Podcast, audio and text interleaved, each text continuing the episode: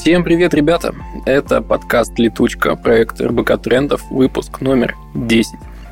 Мы здесь собираемся командой трендов и рассуждаем о том, а, что мы упоминали так или иначе в своих материалах на сайте, на ютубе, в соцсетях, может быть, мы что-то нашли, короче, разнообразные наши трендовые истории. Меня зовут Ваня Звягин, я контент-директор. Меня зовут Даша Ирогина, я агент-продюсер проекта. Меня зовут Люся Клемену, я старший продюсер проекта.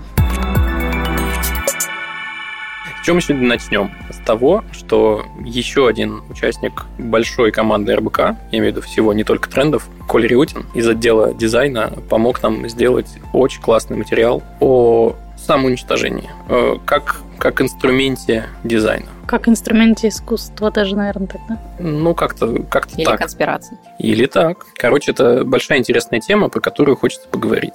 Материал на сайте проекта РБК Тренды называется «Приватность и контроль. Самоуничтожение сообщения как элемент дизайна», но ссылки будут оставлены в описании, как обычно, к этому Да. выпуску подкаста. Э, Собственно, почему вообще появилась такая идея, как самоуничтожающиеся объекты, и почему это является объектом дизайна или не объектом дизайна? Потому что у человека есть потребность в контроле. Это проявление контроля. Если ты можешь что-то удалить, э, дезинтегрировать, уничтожить, как Но- Бэнкси, например, да, со своими картинами иногда делает. Ну, Бэнкси так, по-моему, сделал один раз всего со своей картиной э, «Девочка с шариком». Но в материале идет речь не только про Бэнкси, но и про то, что самоуничтожающиеся, например, сообщения есть во многих уже приложениях сейчас. Мне кажется, что здесь все-таки мы говорим про разные вещи. Бэнкси это искусство, да, это перформанс даже скорее какой-то. А если мы говорим про самоуничтожающиеся сообщения, то это уже потребность в анонимности. И мне кажется, с дизайном и искусством это вообще никак не вяжется. Не, ну смотри, если понимать дизайн очень широко, то дизайн это не только какие-то графические проявления в интерфейсе, это и то, как ты взаимодействуешь как пользователь с некоторым продуктом. Если возьмем тот же Telegram, там есть функция уничтожения э, сообщений в секрет-чатах, то да, это элемент UX, и это тоже дизайн. Его кто-то придумал, какая-то команда села там внутри Телеграма, может быть, там Павел Дуров такой сидел, хочу секрет-чаты, ну, например. И целый отдел дизайна сел и придумал, как это будет. Но мне кажется, что продиктовано это было стремлением людей э, контролировать, как ты до этого сказал, э, свою там жизнь, э, свои переписки и так далее, а не какими-то э, там целями, ну, типа как Бэнкси, просто удивить, поразить и Нет, конечно, но это что касается чатов. А если мы возьмем историю со Snapchat или с Telegram, где есть сторис, и они для тебя, конечно, сохраняются. Но, во-первых, это очень глубоко закопано, чтобы ты Ну, быстро Инстаграм сам не тоже. нашел. Да, и в Инстаграме ты что, запустил сторис, через сутки сторис больше нет. Ну, слушай, в случае с Инстаграм кажется, что это логичное продолжение там, развития площадки, потому что, чтобы площадка развивалась, им, конечно, нужно было, чтобы люди создавали больше контента. Но в прежней модели это было уже невозможно. Ну, то есть до, до- до каких-то пределов уже это может раздуваться, да? Вот, поэтому мне кажется, что Stories, они решили эту проблему для компании в первую очередь, ну, а потом уже и для пользователей, да. Ну, подожди, для компании, а как они решили это? Они убрали это с глаз долой, но на серверах-то это крутится. Ты как к любой своей сторис имеешь доступ до сих пор. Ну ты да, а твои подписчики нет. Ну и да. это ну, для разного нужны сторис и посты. То есть а, сторис это ты можешь снять какую-то фигню, ты знаешь, что тебе там не обязательно, например, ее обрабатывать или там еще что-то, потому что она у тебя исчезнет. Э, А пост это что-то, наверное, более какое-то важное, глобальное, что ты хочешь, чтобы осталось на твоей странице на долгое время. Ну, интересно еще, что это два разных инструмента э, с инструментами внутри. У тебя, не, не- не только у тебя, а у всех нас, сторис сейчас вышли на передний, наверное, план, потому что они предлагают больше всяких мелких ин- инструментов. Ты можешь там наклеечек добавить, фильтров добавить. Фильтры есть и в обычных постах, но а, что ссылки теперь можно оставлять. Короче, это что-то что помимо просто уничтожения. Уничтожение это, ну, оно иллюстрирует сиюминутность вот этих сторис. Вот, наверное, и все. Знаете, я часто думаю, что мне очень сильно повезло, что мое детство и подростковый возраст прошли не в эпоху соцсетей, э, и, и, там, мобильных телефонов и прочего потому что я с ужасом думаю, что там много следа могло остаться в сети, которые мне бы, например, не хотелось оставлять. Да? Черт побери, да. Это точно. Вот, я с интересом наблюдаю сейчас за дочерью подростка. Мне интересно, как они будут вообще со всем этим справляться, когда все с первого шага уже э, задокументировано. Вот. Э, и, ну, им, наверное, проще, да, потому что они в этой реальности уже живут, они к этому так не относятся. Но я понимаю, что вот у нас, у вот этого переходного поколения, которое э, жило и в той реальности, и в этой реальности активно пользуется всеми этими инструментами, кажется, как раз не хватало какой-то такой функции, которая позволяла бы понимать, что я отправлю это сообщение, и оно исчезнет потом.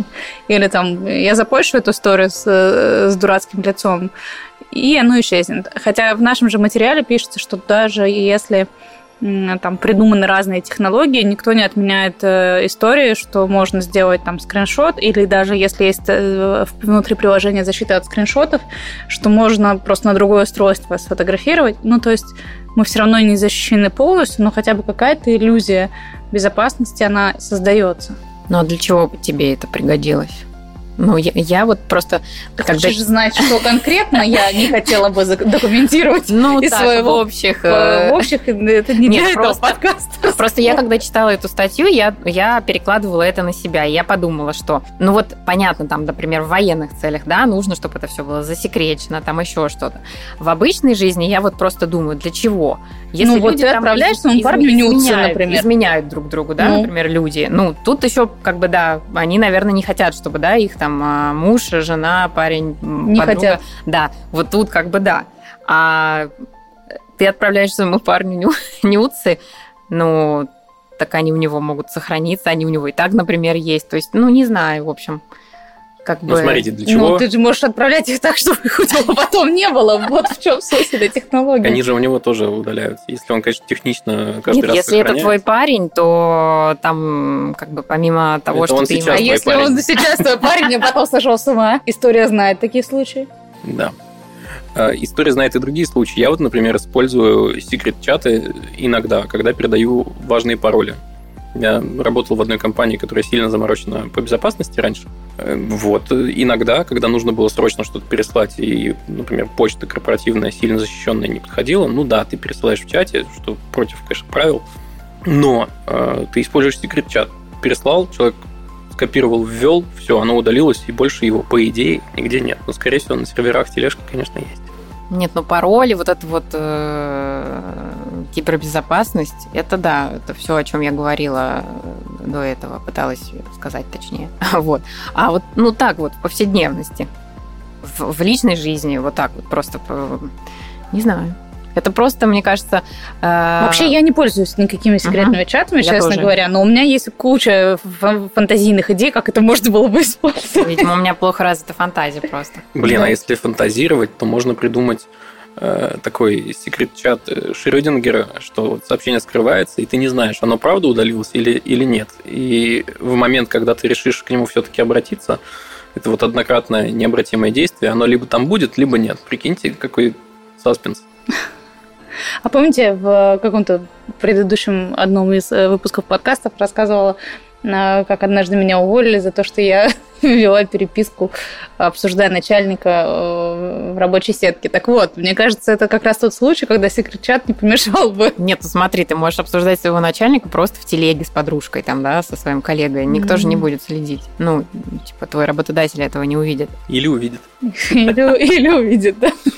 Да, не стоит недооценивать э, СБ разных больших компаний. А если возвращаться к Бэнкси, то, ну, отлично же был у человека действительно почти перформанс вот аукцион Сотбис, 2018 э, год. Вот все такие сидят, говорят. И там вот этот человек, который быстро говорит. Э, ставки, не знаю, на Сотбис, наверное, не так, как э, на всяких аукционах в Штатах. Как-то, видимо, иначе, побогаче. Вот. И все таки смотрят, и кто-то ее купил, и в этот момент чувак нажимает кнопку, и это в шредер попадает. Что. Шредер был встроен э, в, В раму. Да, в раму. Что человек испытал Но вовремя в этот успели момент? остановить всю эту историю. А вот успели остановить или было так задумано? Хороший Ну, вопрос. вообще считается вроде как, что успели остановить. Мне А, кажется, не то чтобы зная Бэнкси, но мне кажется, что Так это задумано. так было задумано, да. То есть э, он же вообще такой э, удивительный человек, и вряд ли от него стоит ожидать каких-то банальных решений. Блин, ну остается только добавить, что в момент Шредер и не я. Эта штука получила новое название э, «Любовь в мусорке». И ее оценили тогда в 1,4 миллиона, а через 4 года, в конце 2021 уже года, э, эта работа была перепродана за 25 миллионов долларов.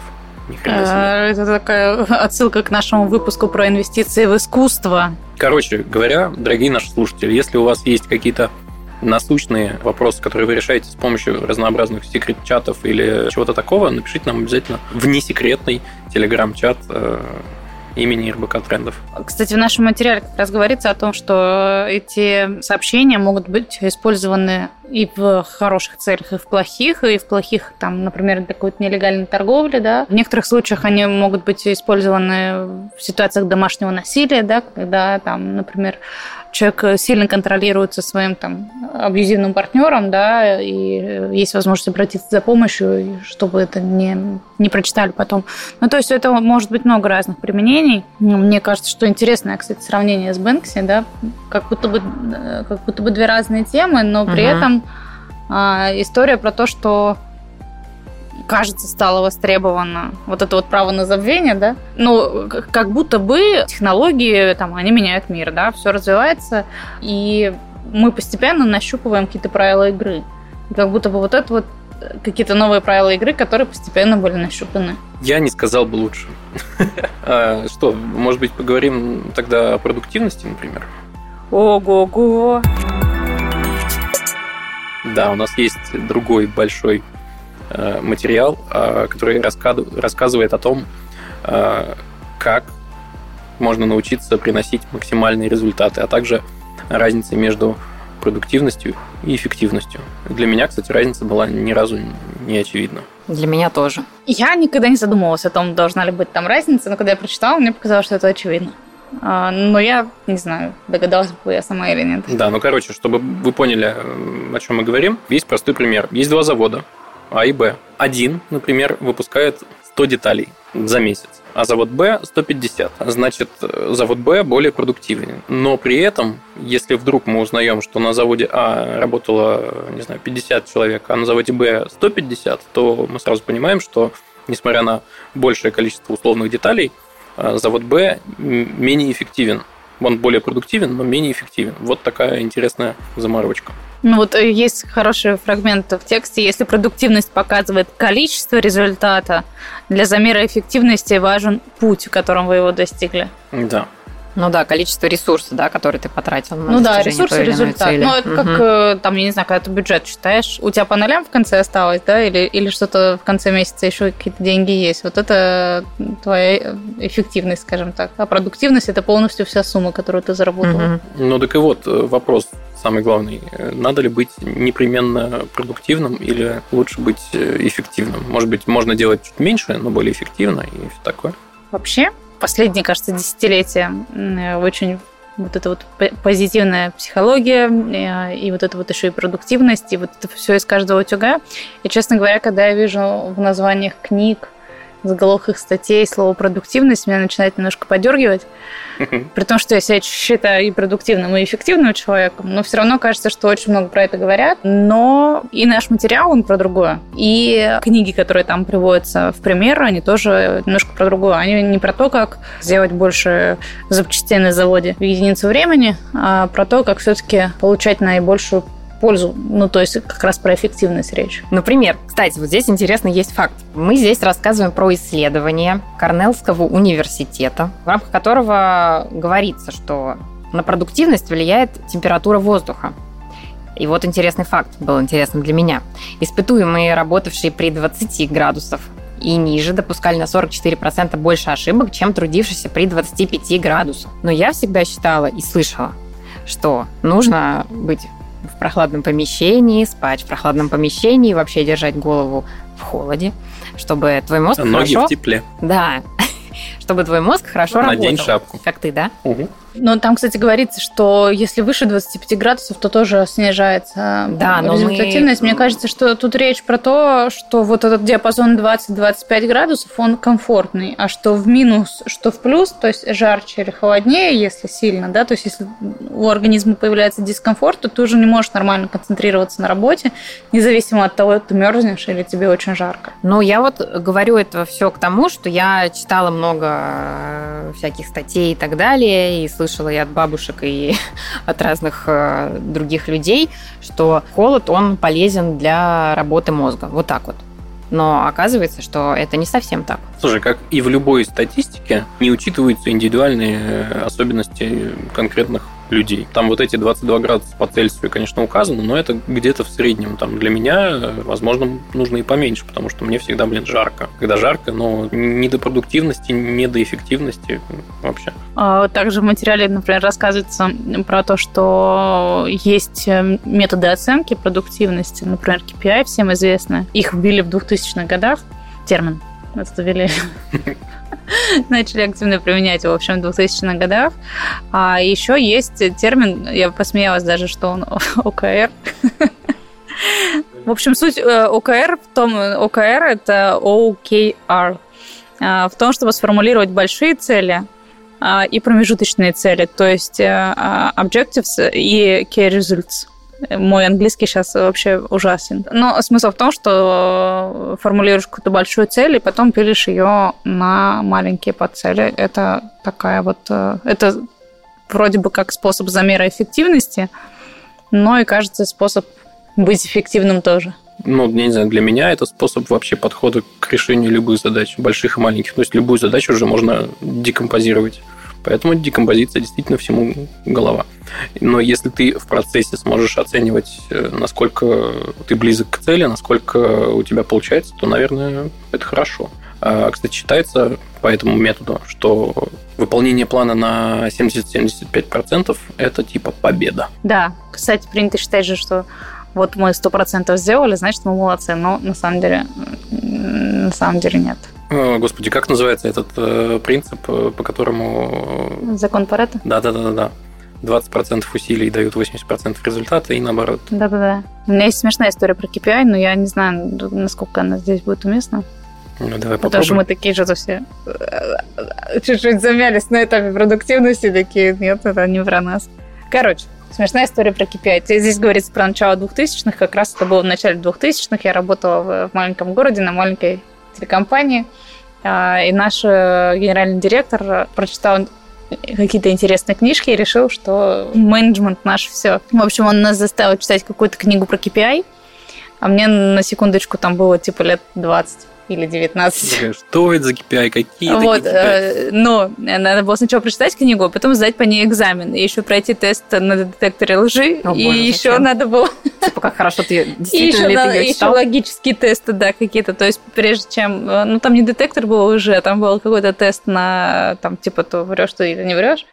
Вот. Но самое смешное, что когда мы сдавали экзамен ему же, генеральному директору компании по KPI, я помню, что там был такой вопрос, что вот вы стоите, значит, утром на остановке. А было дело зимой в Сибири, как бы, я себе сразу представляю, там, типа, страшный минус 35.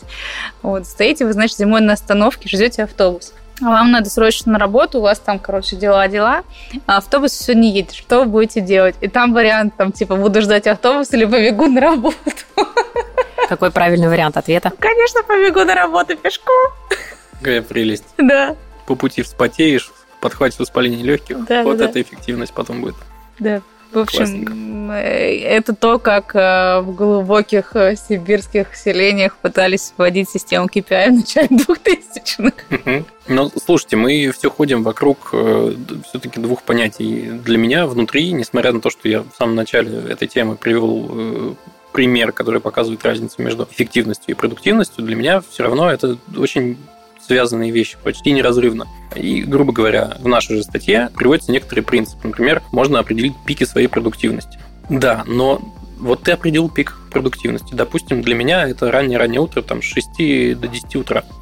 Я такой встаю и делаю за эти 4 часа все, что я мог бы сделать ну, там, с 10 утра до вечера. Это что получается? Моя продуктивность выросла, и я, или я в эти часы более эффективен?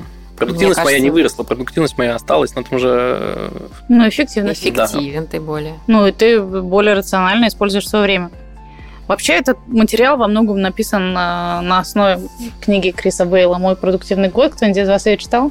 Я начинала, но я не люблю такие книги и бросила. Я, кстати, скажу тоже, что я начинал. А для меня книги, написанные в западной традиции, они вызывают у меня какое-то внутреннее раздражение, потому что одна и та же мысль по кругу много раз. Много раз, да. Это как а, «Магическое утро» читали? Нет. Ну, О, магия тоже. утра, угу. господи. А, да, магия утра точно. Я прям, я дочитал, вот эту я дочитал до конца, но я прям нервничал внутренне, да сколько, сколько можно да, мне? Да, да, Одного да. раза хватит, чувак. Утро ты дочитал? Да. Так вот, мой После продуктивный этого год. стала работать с 6 утра до 10 утра. Нет, это просто, ну, так совпало. Короче, Крис Бейли, автор книги, на протяжении года испробовал на себе много разных э, техник, для повышения продуктивности.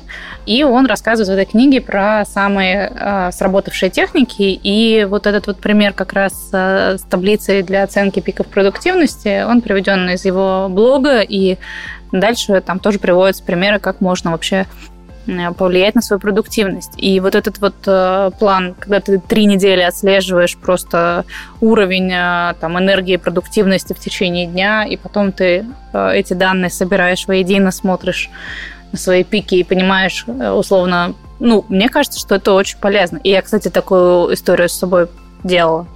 Вот. А, то есть, когда ты примерно про себя понимаешь, э, что с тобой может произойти в течение дня, а еще лучше, если ты вли... понимаешь, что может на это повлиять, вот типа здоровый сон, спорт, э, как пишется в нашем материале, температура воздуха в комнате, да, то ты начинаешь понимать, что вот у меня, например, на день есть такие задачи, и лучше я вот эту часть э, задач сделаю, я не знаю, в 8 утра, а вот это в 12 ночи. Но неужели обязательно делать такую таблицу, чтобы понять, в какие часы ты более эффективен? А ты можешь сказать, в какие часы ты более эффективен? Я да.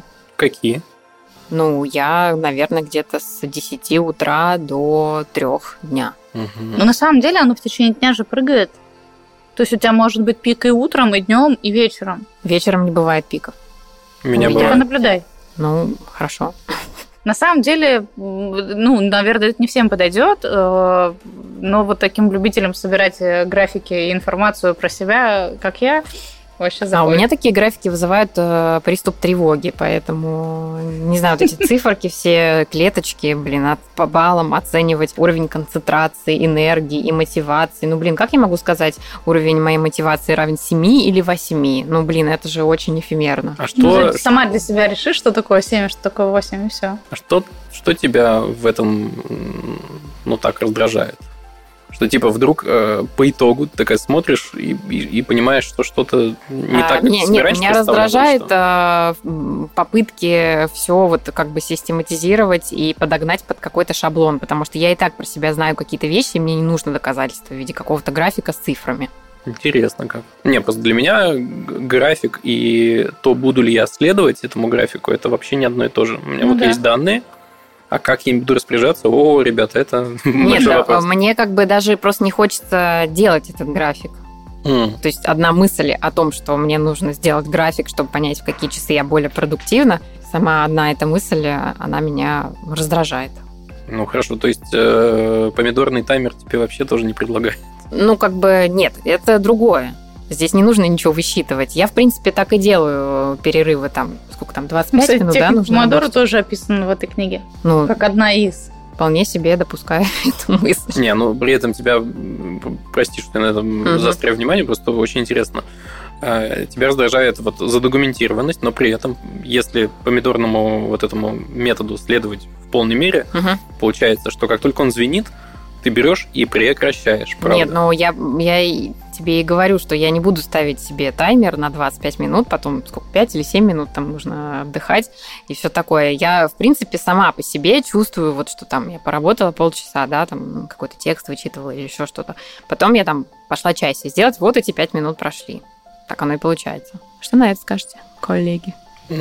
Скажу, что чисто математически с большой долей вероятности, не говорю, что там наверняка, да, если бы ты следовала неукоснительно вот этим делин-делин раз в 25 минут, или как ты себе настроишь, это, кстати, сильно зависит от... А кто-то любит сокращать, то в конечном счете продуктивность, возможно, она бы выросла. Я считаю себя и так продуктивным человеком. Мы тоже.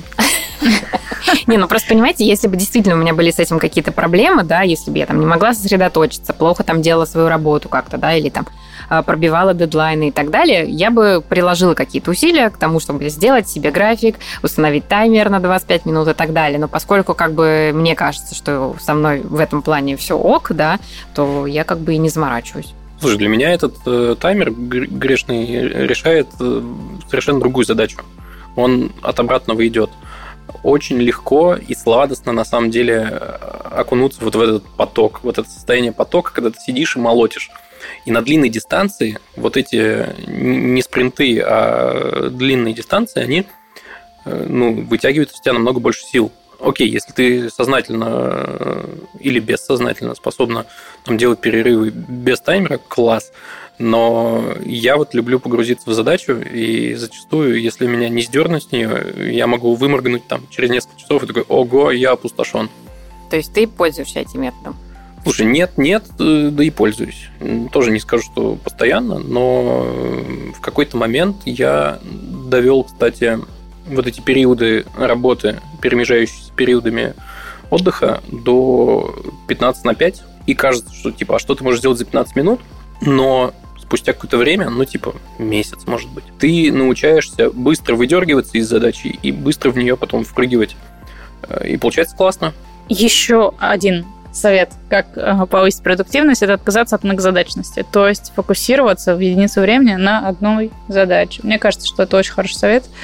Э, я, к сожалению, это поняла вообще не, не так давно, несколько лет назад. Раньше мне казалось, что вот эта вот строчка в резюме многозадачность, она прям меня красит. Но на самом деле нет.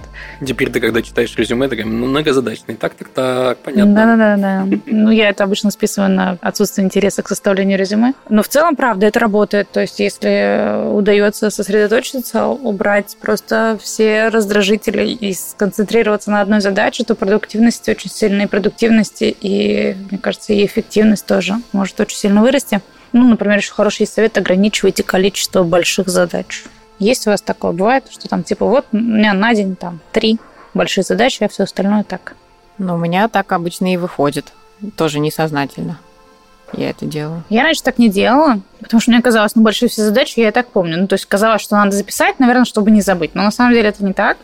И когда я стала записывать, не ставя себе ограничения, что я вот три запишу задачу, и только три буду выполнять в день, да, я поняла, что у меня иногда больших задач в дне может быть 8, 13. То есть, если вот так вот ты выписываешь, ты смотришь и понимаешь, что тебе физически на это не хватит не то, что рабочего дня, тебе не хватит времени, которое ты бодрствуешь, чтобы это все решить, и ты сразу такой, ага, понятно, вот это надо передвинуть, людей предупредить и так далее. То есть, для меня вот эта вот техника, она очень действенная. Я стараюсь каждое утро э, выписывать э, три ключевые задачи. Ну, цифра 3, она такая метафорическая, конечно, там может ну, быть 5. Там, да, может да, 5 тем более, если они не очень большие. Иногда я понимаю, что вот нет прям вот сверхзадач каких-то, я понимаю, что я спокойно могу там уйти в рутину в какую-то, да, там в почту, во все вот эти вот дела, я не буду переживать, что меня это будет сейчас отвлекать от каких-то срочных дел и каких-то больших задач. Вот. Очень хороший совет, мне кажется. Да, соглашусь. Единственное, что я бы тут, конечно, величину задач, я бы про это хорошенько подумал, типа, что считать большой задачей. задачей. Есть как бы совсем эпики, да, большие, которые невозможно уместить в день, в принципе. Ну, Мы например, просто... заполнить, э, там, я не знаю, 3 НДФЛ. Большая задача? Бюджет распланировать на следующий год. Ну, для да. кого как? Вот ну, в чем да, прикол. Да, даже на месяц. Вот mm-hmm. в чем прикол. Для кого как? Ну, да, наверное, она выполняется легко, конечно, в течение дня. Я просто к тому, что у всех величина этих задач может быть разная. Для кого-то большая задача это а для кого-то она, наоборот, маленькая. Ну, для кого-то большая задача позвонить по телефону, конечно. Да, были времена. Были, а потом были. я себе сломал. Были, были. Вот. Так что, ну, мне кажется, оно потому и называется большая, да, как для тебя большая, это одно, для меня другое. Вот, и я, опять же, к чему я это все веду, если вдруг кто-то там воспринимает э, наш подкаст и где-то мы что-то, не знаю, советуем, может быть, так покажется, то нет, конечно, все это стоит сильно на себя примерять и сильно все взвешивать. Но мне кажется, что в описании к этому подкасту мы должны будем добавить все-таки еще и ссылку на материал про технику помодора, потому что вы начали про нее говорить так стихийно. Оно, мне кажется, мы подробно не рассказали, что это такое. Понятно уже стало, что это про таймер, э, и чтобы ставить себе таймер э, и в какой-то момент отдыхать, прерываться от работы. Ну, в общем, материал про эту технику у нас тоже есть, мы тоже его добавим в описании. Так и будет. А вот э, кофе, например. Делает ли кофе у вас эффективнее? Может быть, по утрам? О, у нас же тут кружок любителей Кофейное кофе. лобби. Да. Кофейное лобби? Нет, у нас кофейного лобби здесь. Не, получается, что у нас действительно кружок любителей кофе, который сознательно ограничивает себе Кофе. э, вкусы. Да. да. В общем, да, так, так сложилось, что в последние несколько недель э, Ваня, Люся и я отказались от кофе. Ну нет, ну не совсем. очень договариваясь Не друг с другом, и не совсем отказались, но, в общем, сократили. Да. Сократили, Сократили, употребление это кофе. Я отказалась. Все-таки полностью у меня получилось вроде бы. Вот. А, но мы любители. Люся кивает головой в обратную Даша сторону. просто самый волевой из нас человек. Она любит э, придумывать себе челленджи, отказываться от одного, от другого. Да, я такая. Правда, люблю, и видишь, графики, там вот это вот все замеры, все Да-да-да. организмы. Вот, это да, это я люблю. А, так вот, э, Мы к но... чему? Мы к чему все это, да. Мы отказались от кофе не потому, что мы его не любим, а потому что мы его очень любим, очень много пьем, э, пили. И э, у нас вышел материал, может ли глобальное потепление оставить нас без любимого утреннего кофе. И в этом материале есть еще ссылка на наш э, выпуск э, проекта «Разбор» на YouTube-канале РБК Тренды. И там тоже поднимается тема вообще дефицита кофе, цен на кофе и так далее. Очень интересный выпуск. Обязательно посмотрите, материал тоже почитайте. В общем, о чем там рассказывается? Что, может, сразу спойлер? Какой спойлер? Ну, типа там в заголовке вопрос. Может ли глобальное потепление оставить нас без кофе? Может. А, ну как? Я бы сказала, что не может. Ну, там, по-моему, да, было, что не может, просто он весь станет одинаковым. Прям последняя строчка практически в материале. Ну, оно может... э, оно, потепление, не кофе, конечно, кофе он. Боже упаси. Вот. э, Потепление может привести к тому, что территорий э, для выращивания кофе станет намного меньше, кофе станет более дефицитным товаром, станет более дорогим. И для конечного потребителя, ну, это, по сути, Удорожание. да, удорожание. И... Но там какие процессы идут? Во-первых, идет глобальное потепление, и поэтому во многих регионах, где растет кофе традиционно, сильно сокращается урожай. Это значительно влияет на экономику этих стран, и это значительно влияет на стоимость зерна. Но есть еще важный один фактор. Кофе это, это, это продукт, который торгуется на бирже. И, соответственно, биржевые колебания влияют э, на, на цену конечного продукта. И да, мы как конечный потребитель, конечно, видим это в цене чашки кофе. Вот буквально несколько месяцев назад очень бурно обсуждали, что входит в стоимость чашки кофе, да, помните, наверное. Ну, что сказать. Э, Глобальное потепление может э, повлиять на этот процесс, но не оставит он нас без кофе. Кофе все равно будет. Другой вопрос, что сорта, скорее всего, будут немножко трансформироваться, немножко меняться из-за климата. Ну, вот здесь как раз сказано, что последствием изменения климата станет не то, что кофейная культура исчезнет, а то, что кофе будет везде одинаковым. Связано это с тем, что весь продукт будет выращиваться в тех районах, на которые в меньшей степени повлияло изменение климата. Но это какой-то э, отсроченный, мне кажется, Ну да, не в прогноз. ближайшей перспективе, Да, да, да.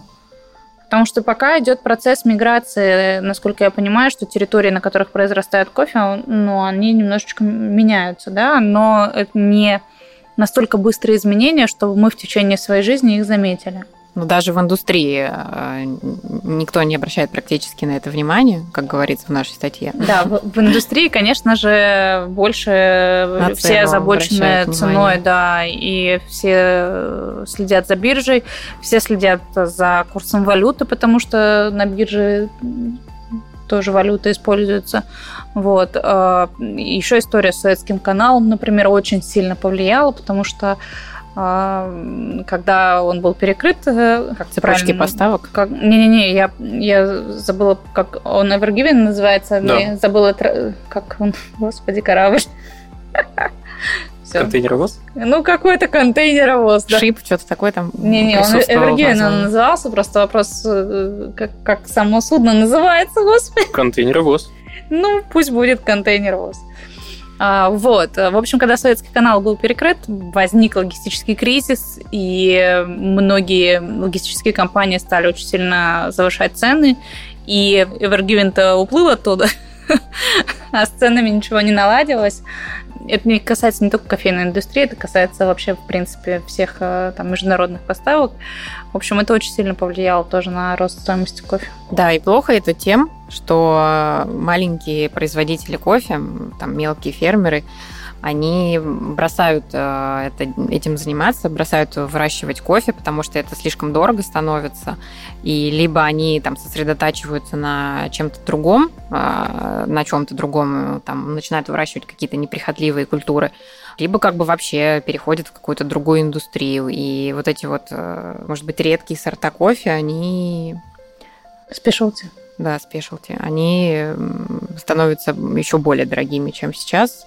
И Короче, плохо дело. я почему сказал, что да, может. Для меня ситуация, когда кофе, хороший кофе, остается уделом богатых людей, ну, это, наверное, значит, что да, глобальное потепление может от нас оставить, по сути, без кофе. Но либо мы будем все пить что-то одно. Рабусту. Ну да, грубо говоря. А всякого интересного, вкусного, ну, либо ты богатенький и, и можешь себе позволить, либо пьешь цикорий, грубо говоря. Да, такого, что вот э, как э, Колумбия, Сантуарион, Каука. Каука Бурбон. Бурбон, да, с э, запахом бурбона. Такого уже не будет. Это у нас просто на столе стоит пачка кофе. Да, Даш наш спонсор. Дашин муж ваш спонсор. Спасибо.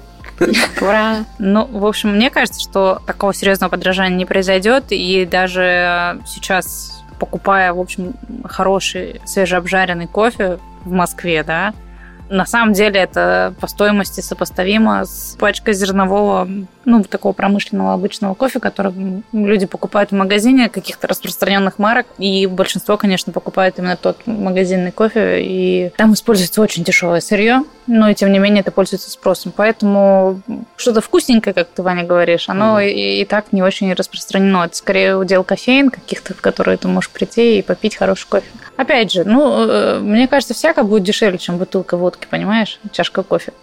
И это, пожалуй, хорошо. Это хорошо, но я к тому, что даже как бы оно не подорожало, скорее всего, речь идет не о том, что это будет вот прям недоступная штука, да, как черная икра. Черная икра, да. 25 тысяч рублей за банк. И ты такой, да ну и Ваня улыбается, жрет, сидит в черном дома. Да нет, я просто представил себе будущее, в котором законодательно ограничена э, возможность сбора кофе с э, каких-то плантаций, и только в специальных питомниках ты можешь э, какой-то дженерик сырье собирать, обжаривать, и вот, да, собственно, получится, что мы будем пить какой-то а, обычный один для всех кофе. Как антиутопия какая-то звучит. Да. Вот так-то такие да, веселые. Вань довольный сидит, нарисовал нам э, Гуд Алином просто все будущее искрасил и довольный сидит. Да. Да. Едем дальше? Что ж. Последняя тема на сегодня. Как 2021 год изменил планы Google, Samsung, Tesla и других компаний.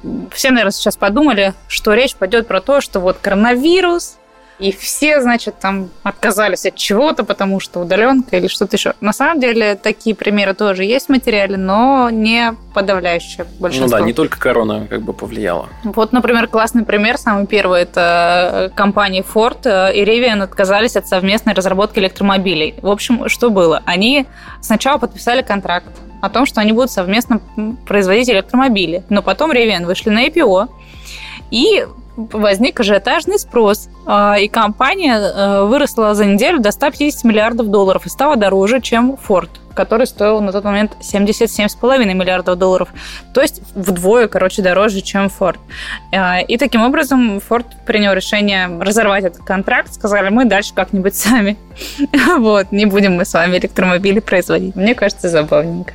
Забавно еще и то, что спустя месяц, по-моему, цена у Rivian сильно снизилась. Да. Откатилась до 80 миллиардов их капитализация. Но все равно это было больше, чем у Ford. Ну да, да. До сих пор жалею, что не купил акции Rivian. Хотя да. после того, как цена откатилась, может быть, уже и не сильно жалею. Мне просто интересным кажется продукт. интересный пикап. У них там много необычных решений для людей, которые любят путешествовать с большой буквы О. Почему О, П? Господи, страница. Очень мне нравится, на самом деле, наличие конкурентов у Теслы, который там собирается выпустить свой кибертрак. Э, это более консервативная модель, но при этом она все равно у Rivian, она все равно не похожа на то, что есть у того же Форда, например. Про Теслу, кстати, тоже у нас есть новость. Так. Они отложили строительство завода рядом с Берлином. И на самом деле тоже причиной не стал коронавирус и пандемия. А, просто в компании решили, что будут производить не только электромобили, как изначально планировалось, но и батареи для них. И поэтому а, потребовались дополнительные разрешения согласование, ну, в общем, бюрократия включилась. И таким образом перенесли на вторую половину 2022 года открытие завода. Слушай, у них, кстати, там не только бюрократия, у них там очень жесткие были зарубы с экоактивистами строительство этой фабрики под Берлином в целом было под вопросом, потому что там были огромные пикеты, а в Германии пикеты это, собственно... Да, это пикеты. Это, это важная вещь. Угу. Люсь, расскажешь нам про нас? Да, расскажу. Как раз хотела сказать, что не все так плохо у Илона Маска. А вот, например, например, НАСА. В отличие от Безоса. Да, НАСА предпочли сотрудничать с, со SpaceX, а не с Blue Origin. Origin. Безосом. НАСА отложили высадку астронавтов на Луну до 2025 года. Изначально они назначили высадку на 2024 год, но потом э, Безос подал в суд на НАСА, а, потому что они нет, не, не, я качаю головой и думаю, Ваня качает ох уж этот Безос, вот я думаю. Да, подал суд на НАСА, потому что они выбрали в качестве своего основного подрядчика, точнее, единственного, а, SpaceX Илона Маска, а Безусу это не очень-то уж и понравилось, потому что они с Илоном Маском вечные соперники. Да, SpaceX а, теперь, а, в общем, будет поставлять ракеты-носители для НАСА, в отличие от Blue Origin. Что еще? Вот, кстати, классная история с Samsung, да, они перенесли запуск, э, выпуск нового Galaxy Note. Э, изначально планировалось, что смартфон выйдет э, в 2021 году, но кризис на рынке микросхем да-да.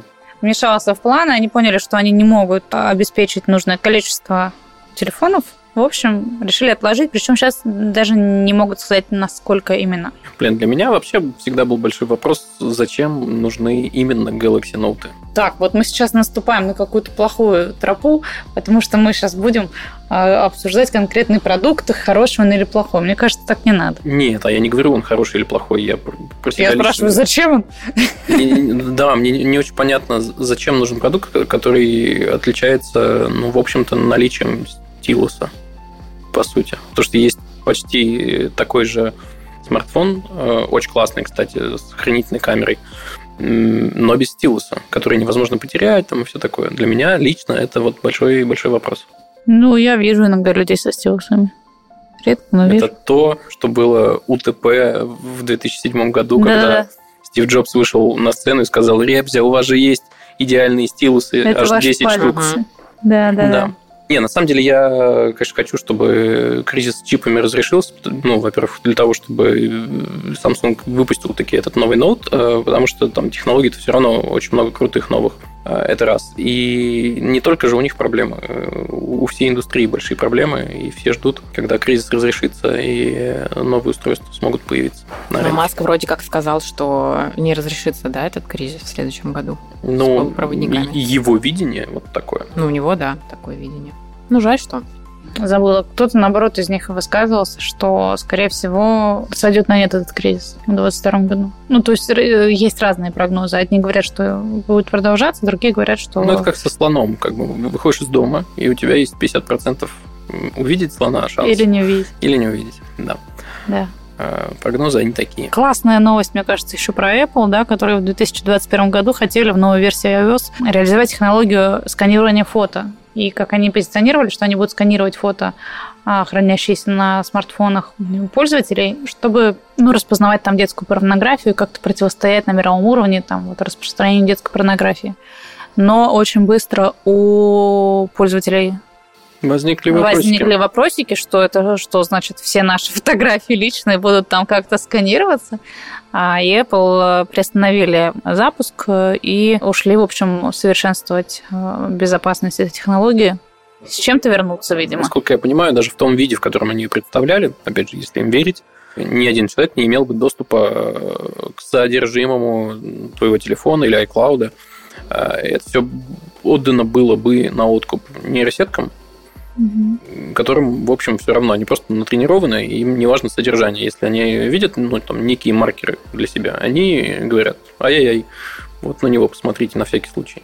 Поэтому, мне кажется, вопрос более точного донесения принципов работы технологии. Ну, ты представляешь, сколько молодых матерей вообще по делу порнографии просто детской пойдут под суд, э, просто фотографируя своих глазадых младенцев на телефон ну, на это если так это воспринимать. Ну, если, да. ну, это же не автоматически под суд. Ну, нет, не так. Я надеюсь. Ну, ты прям точно технооптимист, Вань, потому что... Да, мы в прошлом выпуске просто говорили с Андреем Сикорским о том, что он технопессимист, я технооптимист. А Даша, вероятно... Ну, я скорее тоже технооптимист. Ты но... центрист?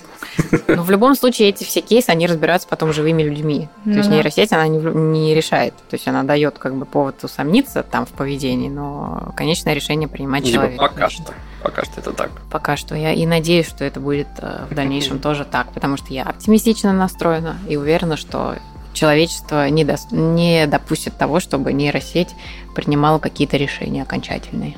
Ну и что, может быть, э, за финалем этот блок российским кейсом, мне кажется, очень показательный и прикольный. Вкусвилл решил не увеличивать количество классических магазинов. Во всяком случае, что касается Москвы, это точно я помню. Вместо этого все новые точки, которые будет открывать Вкусвилл, э, это будут, по сути, склады, ну или Dark Store, как mm-hmm. не называйте. Вероятно, потому, что спрос на доставку очень сильно увеличился, и теперь, не знаю, кстати, я среди тех, кто заказывает я а, тоже. доставку. Поэтому, да, для меня это вполне понятный шаг, очень правильный. При и этом... Своевременный.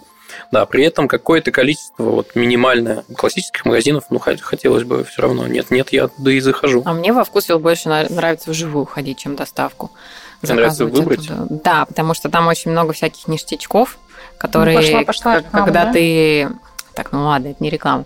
Это личный, личный Номер телефона Люси 8. А, потому что, ну, когда ты заходишь э, там в приложение, да, ты заказываешь обычно то, что тебе нужно там ты знаешь, что там сегодня ты готовишь это, там тебе нужно там сливки, там еще что-то. А когда ты приходишь туда, ты видишь какие-то новинки появились, ты такой, хм-хм, это я куплю, с этим можно и это приготовить. И, в общем, я люблю вкусвилл, да. А, и хочу туда все время ходить только вживую. Но, к счастью, рядом с моим домом есть вкусвилл, поэтому, пожалуйста, а, перечислить на счет рекламы. Да. Эм, что ж. Хотел закончить на вкус или получай. Теперь я даже не знаю. Что, я традиционно буду маленьким манипулятором, наверное. Призову поделиться с нами тем, как 2021 в целом, не только я про пандемию сейчас повлиял на вас, может быть, какие-то планы у вас отменились, а может быть, наоборот, вы что-то смогли сделать, э, потому что что? Потому что у нас есть чат в Телеграме, он постепенно, медленно, но верно растет. Да, там а. бывает бурное обсуждение. О, да, черт побери. Да-да-да. Там интересно, короче. Заходите, регистрируйтесь, рассказывайте про подкаст, друзья. Да ладно, там не надо регистрироваться. Ну, если ты уже есть в телеге, конечно, не надо. А еще подписывайтесь на наш YouTube-канал, который да. называется РБК Тренды. Заходите на сайт проекта. Там много всего интересного. И будьте ссылки, молодцами. Ссылки все будут в описании. Всем пока. Пока. пока.